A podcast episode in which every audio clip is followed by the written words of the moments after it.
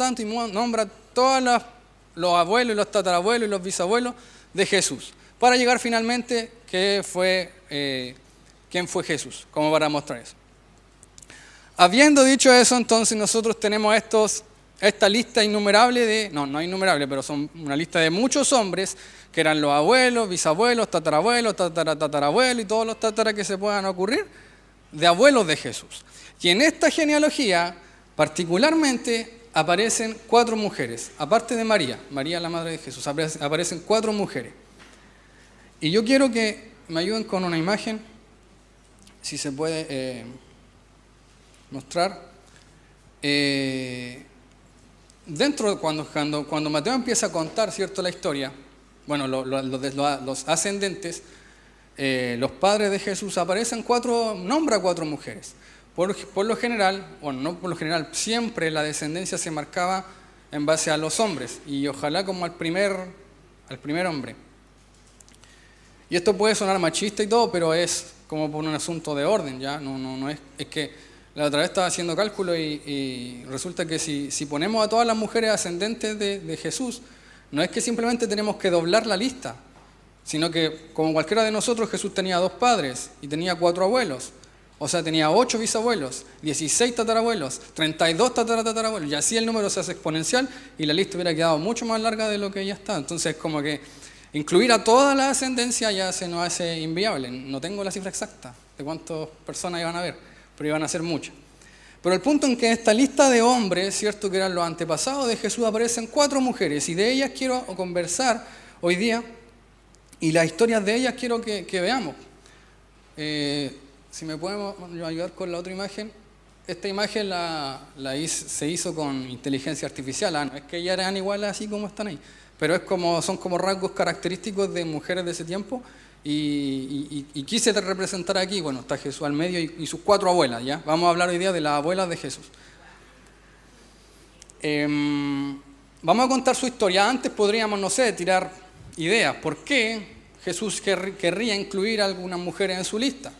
Puede que hayan sido mujeres muy importantes, pudieron haber ocupado cargos políticos grandes, puede estar Sara a lo mejor entre, entre la lista porque son personas que se, son mujeres que se resaltan en la Biblia, alguna profetisa, alguna sacerdotisa, alguna cosa, eh, algún premio Nobel por ahí, y que justamente a lo mejor a nosotros personalmente también nos gustaría quizás recordar, si vamos a hablar de nuestro antepasado, a lo mejor tuviéramos a alguien importante, no sé. Pero Jesús nombra a estas cuatro mujeres y vamos a analizar sus vidas y después vamos a, vamos a tratar de pensar por qué Jesús quiso tenerla ahí. La primera mujer que aparece ahí es Tamar. Tamar su historia aparece en Génesis y es una historia bien rara, que no es una historia que vamos a escuchar en la escuela dominical, porque es súper rara. Es tan rara que, que como será de rara. Yo, yo hasta tenía dudas del nivel de detalles que, querías poner en, esta, en este punto, porque la historia de Tamar es súper densa. Judá, Judá, el, hijo de Jacob, que el que le da el nombre a la tribu, ¿cierto? Este prominente y recordado Judá, ¿cierto? hizo algo malo. Él tuvo tres hijos, ¿ya? Sus nombres eran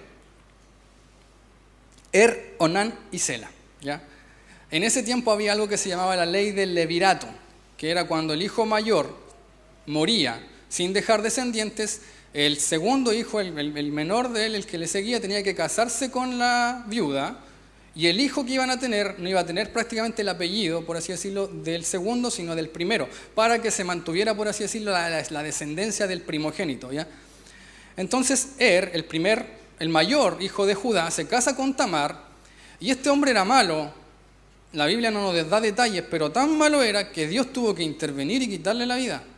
O sea, era más beneficioso para la humanidad que él muriera que él siguiera viviendo. No sabemos por qué, no hay muchos detalles al respecto, simplemente Dios tuvo que intervenir y quitarle la vida a él, porque era un hombre malo. Y la pobre Tamar, habiéndose casado con este hombre malo, queda viuda.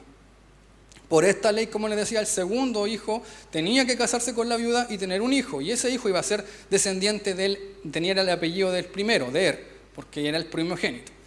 Entonces Onan, sabiendo eso, dice, no, pues yo no quiero tener hijos para mi hermano mayor, pues no quiero que él se quede con el nombre. Así que hizo algo, que no quiero dar el detalle, pero el punto es que hace todo lo posible para evitar dejar embarazada a Tamar, para no darle un hijo a su hermano mayor. Eso también le desagradó a Dios y Dios también tuvo que intervenir y matar a Onán. Entonces Tamar queda viuda, otra vez. Venía el tercer hijo que tenía que cumplir con la ley esta del levirato y Judá dice, mm, ya esta mujer ya me ha llevado dos hijos, ya aparece la viuda negra, ya, o sea, ¿cómo será que...? Así que le dice lo siguiente, Sela era menor de edad todavía. Entonces le dice, mira Tamar, ándate a tu casa, vuelve a, tu, a, a la casa de tus papás, cuando Sela cumpla 18, se casan, ¿ya? Asunto arreglado, tú ándate. Sela creció, cumplió 18, 19, no sé, habrá ido a la universidad en ese tiempo, pero Judá no quiso que su hijo se casara con Tamar otra vez. Eso hizo que Tamar quedara viuda, entre comillas, para siempre, eh, y, con esta sensación y con esta sentencia de rechazo. Y más encima con esta tensión, porque quizás qué habrá dicho Judá respecto de ella en su círculo, decir, mira, esta mujer ya me quitó a dos hijos, no le pienso dar a mi tercer hijo porque capaz que igual me lo mate. Siendo que estos hijos eran los balsas, pues, Dios tuvo que intervenir y quitarles la vida porque eran malos. Pues. Entonces cae sobre Tamar la, la desdicha, la deshonra, el repudio, el rechazo, y más encima se le engaña diciéndole, mira, te voy a dar a mi hijo cuando crezca, y no lo da. Judá comete este error y no le da su tercer hijo en casamiento y la pobre de Tamar queda de vuelta en la casa de sus padres vistiendo su eh, ropa de viuda hasta, hasta que se murieran prácticamente, porque no era que se podía rehacer su vida, sino que iba a ser una viuda, por así decirlo, sin... Finalmente Judá no cumplió su palabra con ella. En este contexto de, no sé si por tristeza, por despecho, por venganza, por desesperación, Tamar hace algo que se hace pasar por otra persona y termina, esta es la parte que no me gusta, y por eso no, como que me siento incómodo contándolo. Finalmente Tamar termina embarazándose del mismo Judá. Vayan a ver la Biblia para leer esa, ese texto y los detalles de la historia. Pero eh, al final Tamar termina quedando embarazada de mellizos, pero de su suegro. O sea, es como súper raro, así como. Ah. Pero eso es lo que pasa. Y Tamar, como les digo, no sé si por desesperación, por frustración, por venganza, hace eso. Y el hijo que tiene, que en este caso es Fares, uno de esos dos mellizos, es uno de los tatarabuelos de Jesús. Aparece en la genealogía. Y uno podría decir, no, que esto no estuvo bien, y obviamente a lo mejor sí uno puede echarle la culpa y, poder decir, buscar responsabilidad en todo ello. Pero independiente de eso, a pesar de eso, y a veces hasta a causa de esos errores o enredos familiares que se dieron ahí, aparece uno de los ascendentes de, de la de los personajes que permitieron que Jesús llegara al mundo. O sea, dentro de todo Jesús como que cumple eso y trae al Mesías a través de esta situación. Más adelante se nos menciona otra mujer, que es Raab. Raab era una mujer que no era israelita, ella vivía en Jericó, y en el tiempo de Jesús, cuando venían todo Israel, ¿cierto?, a, combatir, a, destruir Jericó, porque era la tierra que, que ellos tenían que tomar, aparece esta mujer y es la mujer que recibe a dos espías que Josué envía para ver la tierra. Y esta mujer los recibe en su casa y les dice, miren, aquí estamos todos muertos de miedo por ustedes, porque sabemos quién es el Dios de ustedes y sabemos que esta ciudad no va a durar nada si, ustedes vienen a atacarnos. Así que eso es como confirmación para estos espías de que Dios le estaba diciendo, y ahora es el momento que avancen y conquisten la tierra. Entonces Raab les dice a estos hombres, ¿cierto?, que, que que, le den nomás, que, que avancen con el ejército porque ya están todos desmoralizados totalmente. Pero les dice, por favor, salven a mi familia. Ella vivía en el muro, les dicen que cuelgue una cuerda roja por la ventana y el acuerdo entre todos los que iban a conquistar la tierra era cuando vieran esa casa que tenía la cuerda roja por la ventana, no destruyeran ni mataran a nadie de esa casa, porque esa mujer era la que los había ayudado. En cierta medida uno puede mirar hasta acá y decir, oye, sí, Raab, cierto, ayudó a estos espías, fue una mujer noble, cierto, pero hay un detallito que también es difícil de, decir o de contar o de asimilar. Raab se dedicaba al comercio sexual, era prostituta. Y bien, eh, podríamos decir, a ver, yo he escuchado a personas decir que cuando hablan de, este, de esto, ¿cierto? Dicen que es un trabajo más. Pero lo más probable, yo creo que con 100% de seguridad, ninguno de nosotros le gustaría que una hija o un hijo eh, nuestro, alguien que de verdad queramos, se dedica a eso, porque al mismo tiempo es humillante. Y esta mujer era prostituta. Y recibe a estos hombres, les da esto y, bueno, salva la vida de ella, de su familia. Y después esta mujer, quizás por alguno de estos espías que la vio con ojos eh, distintos, que no quiso mirar su pasado, sino mirar su futuro, termina casándose con ella y los hijos de ella también terminan siendo abuelos y parte de la genealogía de Jesús. La tercera mujer de la que quiero hablar, ya la mencionó Oscar, es Ruth. Ruth tiene un capítulo completo, no, un libro completo para ella, es como toda una telenovela ya con varias temporadas, la otra es como que el capítulo nomás, pero ahora es como que una temporada completa hablando de Ruth en la Biblia. Y Ruth fue una buena mujer. Ella apoyó a su suegra, ¿cierto? Después que las tres quedaron viudas, imagínense, volvieron a Israel, ¿cierto? Y Ruth quiso apoyar a su suegra y quedarse con ella, apoyándola, a pesar de que ya no había ningún lazo entre ellas, porque ya el, hijo de ella había muerto, que era eh, la razón por la que se hicieron familia. Sin embargo, Ruth toma una decisión de acompañar a su suegra y de estar con ella y, que, luchar por, por, sobrevivir en medio de la situación de pobreza en la que estaban. Ya pueden ir a leer el libro de Ruth para ver la historia completa. Y todo bien con Ruth, uno puede mirar a esta mujer, oh sí, una mujer virtuosa, ¿cierto? Una mujer que tenía, una, tenía determinación, que fue una mujer noble. ¿Cómo era la palabra, Oscar? Tenía... Ah, se me olvidó la palabra que mencionó. Ya, esa palabra que dijo Oscar. Tenía eso así como en su esencia, ya una, una mujer bacán. Jefet, sí, eso. Geset, perdón. Tenía Geset, a ese nivel de... Pero había un pequeño problemita con, con Ruth, que Ruth era moabita. Y moabita en ese tiempo era mucho peor que tener una, un conflicto, no sé, como ahora. Ahora nosotros, nosotros, yo, la mayoría acá, por lo que dijimos delante, apoya a Argentina, ¿cierto? Y Argentina, yo, yo conocí a, dos argentinos que he podido conversar con ellos así directamente. Y de los dos he escuchado las Malvinas, como que lo tienen ahí como una aguja, porque Chile no apoyó a Argentina en la guerra de las Malvinas y les duele. O si uno, yo me acuerdo, un colega mío que tuvo que ir a Perú, le hablaba mucho del Huáscar, el Huáscar y la guerra del Pacífico, y es que chiquillo, nosotros somos los villanos de Latinoamérica. Porque no apoyamos, a, eso es lo que les duele a los argentinos, que no lo apoyamos en las Malvinas, y los peruanos que obviamente les quitamos territorio y el Huáscar y todo eso. Somos los villanos. Pero más allá de eso, nosotros podemos ver a un, a un peruano argentino y abrazarlo, o sea, obviamente esas cosas pasan. Igual les ganamos dos Copa América, pero los queremos, Y ellos nos pueden decir, ustedes no van al Mundial, que es peor, pero ya es, es fútbol, no sé, ya son cosas triviales. Pero con Moab, entre Israel y Moab, pasaba algo mucho más denso le voy a decir algo que está escrito en la Biblia, e inspirado por el Espíritu Santo. No se admitirá, Dios dijo esto en Deuteronomio, no se admitirá en la asamblea del Señor a ninguna monita ni moabita, ni tampoco a sus descendientes hasta la décima generación. Esas naciones no te recibieron con alimento ni agua cuando saliste de Egipto. Eh, voy a saltarme un par de versículos y dice, jamás en tu vida buscarás el bienestar ni la prosperidad de los amonitas ni de los moabitas. Ruth, con todas sus virtudes y todo, era moabita.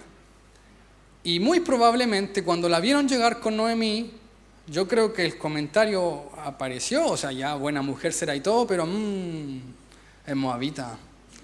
Y más encima cuando uno ve la historia de cómo nacen los moabitas es peor porque ahí hay una historia entre, con Lot y con su hija, que igual un enredo familiar bien denso ahí. Entonces, desde el punto de vista de un judío ortodoxo, ¿cierto? Y, queriendo ajustarse lo mejor que pueda a la ley, Ruth puede ser la mejor mujer desde cualquier punto de vista, pero no le puedo quitar, por así decirlo, el lente, el filtro, la etiqueta de que es moabita y de que, y que por una dirección también de Dios, es por, no, no quiero decir una mujer maldita, pero sí una, como que hay una sensación, una sentencia de rechazo con ella, simplemente por ser moabita. La cuarta mujer de la que quiero hablar, resumen, Tamar, Raab, Ruth, la cuarta es Betsabé. Betsabé era la esposa de Urias, un guerrero de David que estaba en el frente de batalla, que David en un día de flojera mira y decide que quiere acostarse con ella y la manda a buscar. Tienen una relación, ella queda embarazada, David, por querer tapar su error, quiere que Urias, su esposo, vaya y esté con su mujer para que el hijo que viene parezca que fuera de él. Urias no, no, no, no quiere hacer eso porque es tan fiel que dice, no puede ser que yo vaya a mi casa mientras que todos mis compañeros están en, en el frente de batalla. Y al final David, para querer como tapar su error o tapar esta, toda la situación, termina haciendo que maten a Urias. El error obviamente acá es de David, o sea, David hace algo, David, David, el, David, o sea, el, el, rey, quizá el más grande rey de Israel, comete este, más que condoro, ¿cierto? Eh, y termina, ¿cierto? Eh, matando a este hombre y al final termina él casándose igual con, con y todo. Eh, acá pueden haber opiniones divididas, no sé, finalmente una relación de adulterio entre Betsabé y David. Y para una relación de adulterio igual se necesitan dos personas, la, responsabilidad puede ser compartida. Pero hay algo en particular que pasa, que Dios dice, miró a David y le desagradó lo que hizo David y el tirón de oreja o la reprensión fue para David. Y es que David era el rey. Entonces en su posición de autoridad, muy difícilmente a lo mejor Betsabé iba a poder decir que no. El punto es que Betsabé Quizás muchos también la tildaron, le apuntaron con el dedo y la llamaron a lo mejor la adúltera, pero eh, también fue yo creo que más responsabilidad de David, que en su posición de autoridad abusa de esa situación y, termina por, por, hacer todo esto que pasó. Y uno podría pensar y mirar, eh, independiente de, la, de, las personas, sino que la situación tan amarga y compleja que viven y tan, tan, tan turbia, o sea, eh, raro, y sin embargo, esta mujer también aparece en la descendencia, en los ascendentes de Jesús, y también la incluyen en la lista. Y si se fijan, estas cuatro mujeres tienen como una impronta o una, marca, una etiqueta sobre ellas que, que es de rechazo. Y son historias súper tristes y son historias que cualquiera de nosotros, yo en mi caso también lo haría. Si pudiera omitirlo, lo omito. O sea, de tantas otras mujeres que se podían haber mencionado. En la genealogía de Jesús aparecen estas cuatro mujeres que tienen o historias tristes o tienen historias turbias familiarmente, tienen uno, unas disfuncionalidades bien raras ahí en la, vida. Y sin embargo, estas fueron las mujeres que Dios utilizó para traernos al Mesías. Entonces, eh, lo que quiero llevar a, como converger en todas estas historias que parecen como de esta serie de lo que callamos las mujeres, así como, ¿cuál de todas más triste? Parecen de novela. Y Jesús, miren, Jesús era, era, era, bueno, Mateo era discípulo de Jesús, ¿ya? Entonces, yo creo que conversaron esto. ¿Se han visto la serie Chosen? Veanla, está en Netflix, la primera temporada, The Chosen. Eh, los elegidos creo que es la traducción en que le pusieron. Aparece Mateo como con Asperger, siempre está con una libretita anotando todo así. Y yo creo, vamos a imaginarnos, esto no es bíblico, pero podemos imaginarnos, que en algún momento Jesús se sentó con Mateo y Mateo le dijo, ya Jesús, para que los judíos crean que tú eres el Mesías, tenemos que tener la genealogía así, pero bien definida, para que se note que tú eres hijo de David y así ellos estén más convencidos de que tú eras el Mesías que estábamos esperando. Ya, súper, ya. Vamos a analizar los libros de números, de Levítico, a anotar ahí ya quién era tu tatarabuelo, vamos al registro civil, ya se consiguieron todos los datos para tratar de incluir a quién eran los abuelos, el bisabuelo, toda la ascendencia hasta llegar a David, más todavía hasta llegar a Abraham. Ya era un montón de personas que tenían que anotar. Entonces estaban Jesús y Mateo escribiendo en la mesa ahí todos los nombres y en un momento Jesús le dice, ah, para, para un poquito ahí, mira Judá fue padre de Fares, pero anota, anota que, la mamá fue Tamar. Mateo a lo mejor, no sé, pongámosle que era un poquito quisquilloso y empieza, Jesús, pero ¿tú leíste la Biblia? ¿Leíste la historia de Tamar? ¿Estás seguro Jesús que quiere incluir a, Tamar en la historia? Sí, incluyela nomás, yo quiero que se recuerde que ella es parte de mi familia. Ya seguimos escribiendo. Ah, espérate, Mateo, mira, anota Raab. Jesús, ¿tú leíste la Biblia en los libros de Josué o no? ¿Viste quién era Tamar? O sea, Raab, ¿leíste esa palabra que no quiero repetir? Que la palabra en bíblica es más fuerte todavía que la que, yo dije. Sí, sí sé, sí sé Mateo, pero yo quiero que esté ahí. Y siguieron revisando la lista y ahí también incluyeron a Betsabé y también incluyeron a Ruth. Del lado del de la ascendencia judía, podríamos decir que Jesús tenía todo para representarse, como para, para presentarse, perdón, como el judío perfecto. O sea, descendiente de Abraham, descendiente de Judá, descendiente de David, descendiente de Salomón. O sea, los nombres más prominentes a lo mejor para un judío estaban ahí. Podía haberse omitido cualquier otra información, pero Jesús quiso intencionalmente poner a estas mujeres en su lista, para que no se le olvide a nadie que el corazón de Jesús es inclusivo y que puede ser mujer y que, judíamente y, para la genealogía que fuera la mujer no era tan importante en este sentido. Hay otro sentido que es súper importante cuando a Pablo habla acerca de si eres, uno se identifica como hijo de, Sara o de eh, Agar, si eres hijo de la esclava de la libre, eso es súper determinante, por así decirlo, la mujer, no es, que, no es que da lo mismo, sino que para términos de genealogía eh, era importante solamente la línea paterna. Pero Jesús está diciendo, que independiente que sea mujer, que para este sentido a lo mejor no, eres, no, es tan relevante, a pesar de que fuiste esto, a pesar de que eres moabita, a pesar de cualquier otra cosa, yo quiero que tú estés en mi familia. Y yo te quiero incluir y yo no me voy a avergonzar ni de tu pasado, ni de lo que hiciste, ni de lo que no hiciste. Yo te quiero en mi familia. Ese es el mensaje de Jesús a través de esta genealogía, a través de esta historia. Y a mí me sorprendió yo cuando empecé a leer esto y empecé a ver la historia de esta mujer, dije, hoy, por, como que podría haberse incluido, no sé, a, todas estas mujeres que están aquí, algo irregular tienen, algo irregular, no, no ellas como personas, sino que el, momento de la relación, el momento de cómo llega el hijo al mundo, etc. Sin embargo, Dios usa eso y a pesar de eso, incluso a causa de eso, introduce a Jesús en el mundo a través de esta historia irregular. Quiero hacer dos, dos como alegorías o dos como, como enseñanzas que quiero que extraigamos de esto. Número uno, que el corazón de Jesús está más intencionado o más inclinado a incluir gente que a mantener cómodos a los que estamos dentro. La historia de la genealogía de Jesús, de un lado, podría haber tenido a todos los judíos contentos, pero estas cuatro mujeres dejaron como por así decirlo, porque a cualquiera le incomoda, como les digo, a mí me como que hay de hecho detalles que no mencioné porque son incómodos contarlos, pero a Jesús más que la comodidad nuestra le importa la persona misma de la que se está hablando. Creo, hemos venido escuchando también como Viña mucho este tiempo que se viene un tiempo de crecimiento. Lo queremos, lo creemos, ¿cierto? Pero siento de parte de Dios decir que ese crecimiento también va a traer incomodidad a los que estamos acá. Y el corazón de Dios está más, está más interesado en que ellos vengan a que nosotros nos mantengamos cómodos. Así que como que yo siento esto muy personal y muy eh, confrontacional cuando yo miro a Jesús en todos sus aspectos. Siempre es más inclusivo que yo, en, la forma en la que miro o trato a las personas. Entonces yo veo esto.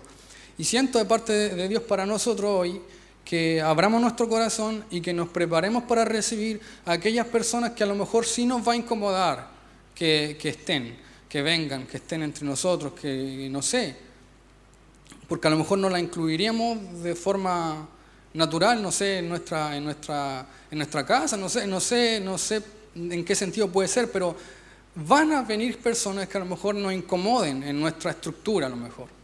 Pero Jesús está más interesado en que ellos estén aquí, en que nosotros estemos cómodos. Y lo segundo que quiero compartir ahora, a raíz de esto, es que eh,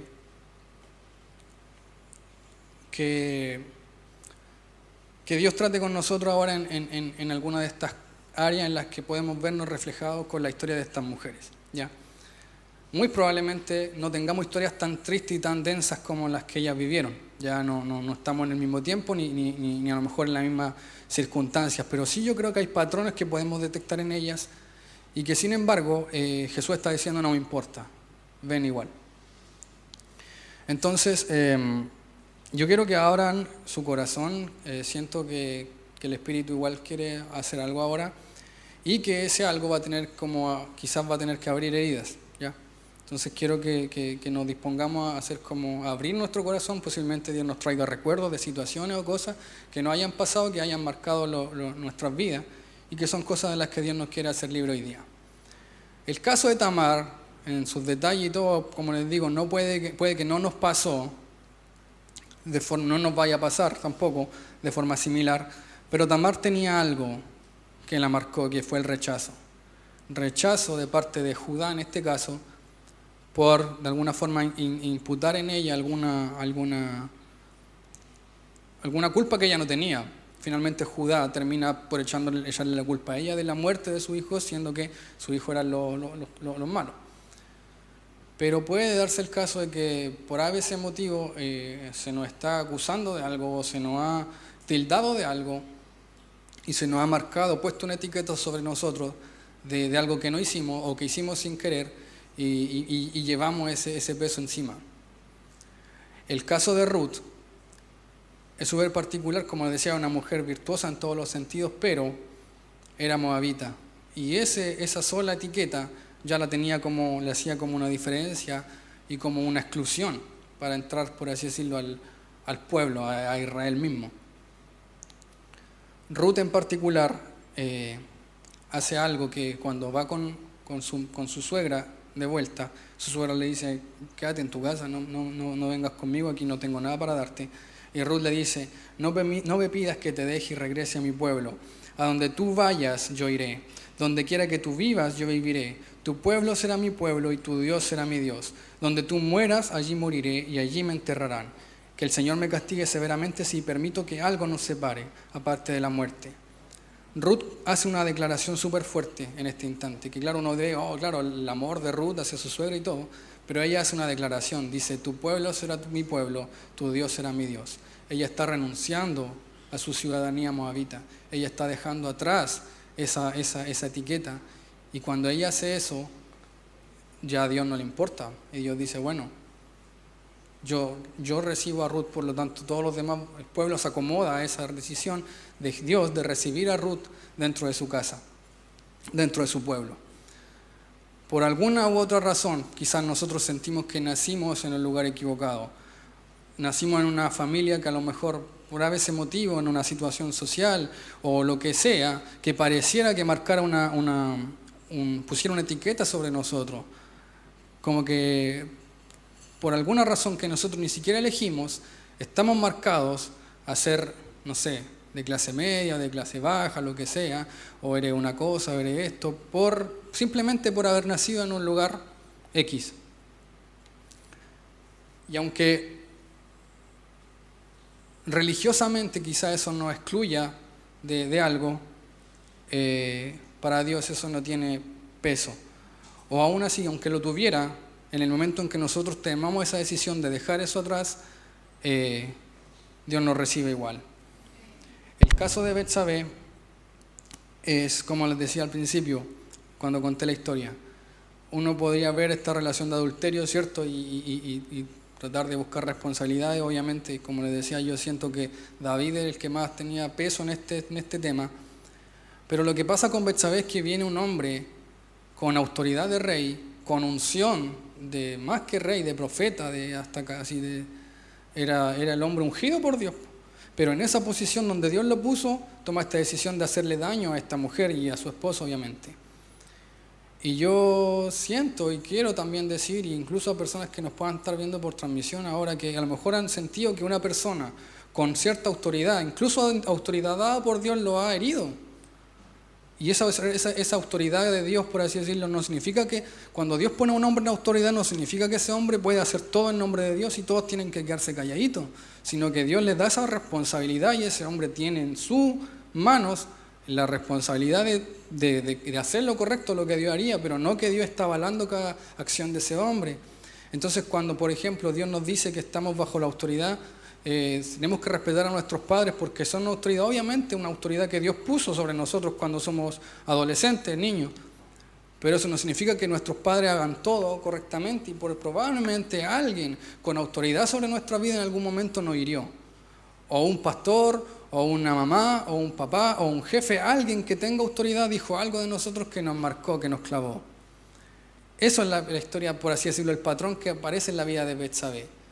Y en ese patrón Jesús también dice, no me importa, yo te quiero a mi familia, independiente de lo que hayan dicho sobre ti o cómo te hayan herido. Y el caso de Raab. Raab, como decía, cierto, era prostituta. La palabra más fuerte, la palabra, la palabrota, la grosería más fuerte en nuestro idioma quizás tiene relación con, esa, con, esa, con ese concepto. Y, como decía, lo más probable, 100% quizás podríamos decir que nadie le gustaría que alguien que nosotros quisiéramos llegue a ese punto. Pero el punto es que socialmente, incluso religiosamente, como no, con más razón, y moralmente Raab tenía todo para no pertenecer y para que se le excluyera.